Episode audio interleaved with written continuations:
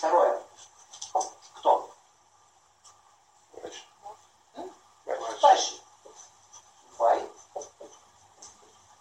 Шья. Что вайши дается? Кто такие вайши? Торговля. Они уже в песочнице обмениваются. Я тебе фантик, ты мне там чуть-чуть бутик.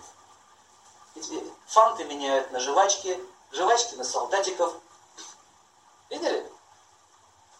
Один Вайш у нас такой был. Он, в общем, смотрите, Вайша договорился с пятерочником и говорит, я буду тебе платить процент, я буду брать двоечников, ты будешь за них делать уроки, я буду брать с них деньги, часть себе, часть тебе. Видите, уже бизнесмен. Он, он бизнесмен, он Вайша, торговец. Он знает. Так вот, там один мальчик, помню, в школе, он а, где-то у кого-то нашел этих каких-то солдатиков редких, притащил в школу и торговал ими. Его выставили и ругали. Да, спекуляция, как бы можно.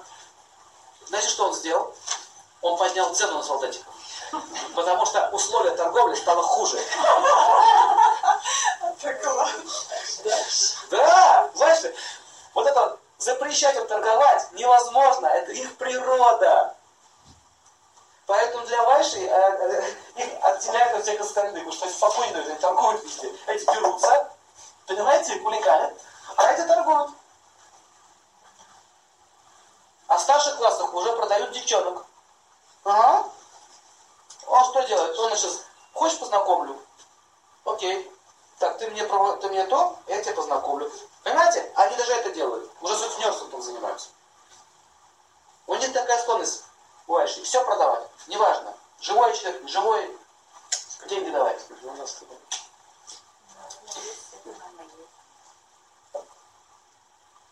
Качество, ясно такие?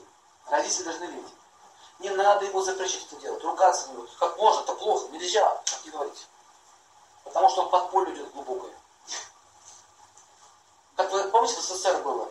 Эти под полы подавали. Я помню, сам покупал джинсы.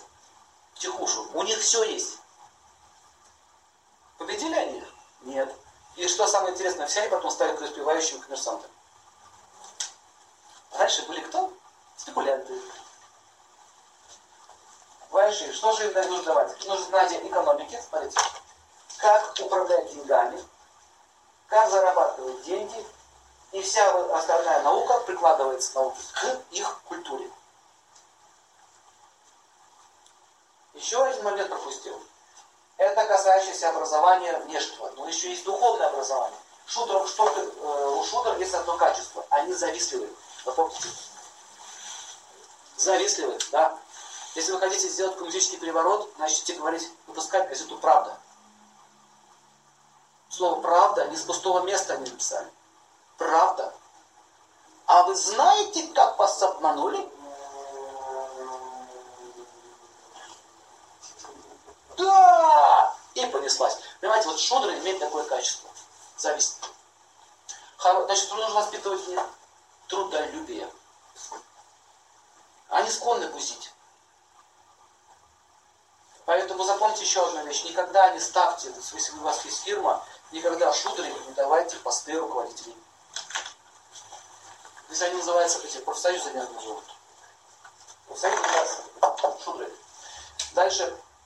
Дальше их э, самое плохое качество – это жадность. Из-за жадности они творят, что хочешь. Продадут мать родную, вопрос в цене. Ясно? Нужно развивать щедрость. То есть в школе их прививают щедрость. Как можно привлечь э, шутер э, к труду, трудолюбие? Будешь много трудиться, будут поощрения. Это стимулирует его труд. Бывает, что надо говорить, будешь много зарабатывать, пожертвуешь денежку в храм, Боженька тебе даст больше денежку. О, мотивчик.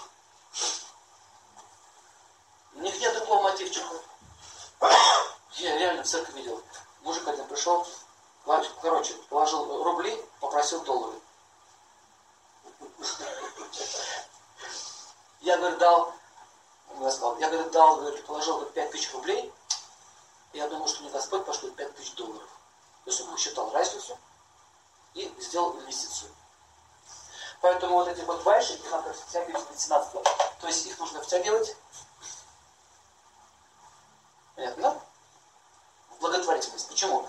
А, потому что они и жадность едает. Их душу живет жадность. Поэтому если у вас ребенок вайшья, если вы это э, как бы, пропустили этот момент, жадность может взять вверх, и он может даже вас съесть, родители. И они начинают, вот эти вот э, конфликты в семье, когда э, дети судятся с родителями, да, они там жилье делят, или брат там с сестрой, или сестра сестрой, это означает, что их сердце сожрало жадность.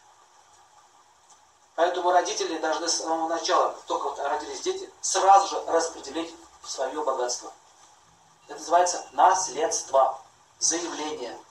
Ты будешь иметь вот это, ты будешь иметь вот это. И никаких драк. Обязанность родителей убрать конфликты в семье в будущем. Но если родители сами жадные, вцепились, как эти, правильно, подтверждение, вцепились в свою хату и не умирает на зло. А они ждут. Ну, когда же она умрет? А она говорит, дорогая мамочка, как ты себя чувствуешь? Не дождетесь. Вот эти отношения вайши. Вот такие отношения, кстати, вайши. А потом начинается братоубийственная бойня. Бывает даже такое, когда родители жадность свою не контролируют. Сыночек, мы с тобой сейчас мануфактурку, видишь, как построил? Это все, это все для нашего блага, мануфактурка-то. Фабричка. Видите, свечной заводик мы построили. Это реально вещи сказываю. Вот, все для тебя. А вот, а, а короче, этот сын через некоторое время заказал своего отца киллером. Зачем ждать, когда папа умрет? Можно его убить. И когда киллеры пришли к отцу, и говорят, знаете, мы хоть и убийцы, но у нас хоть какая-то еще совесть есть. Мы, говорят, заказы на родителей не принимаем. Вот, говорит, деньги вашего сына. Сами. У них понятия оказалось больше.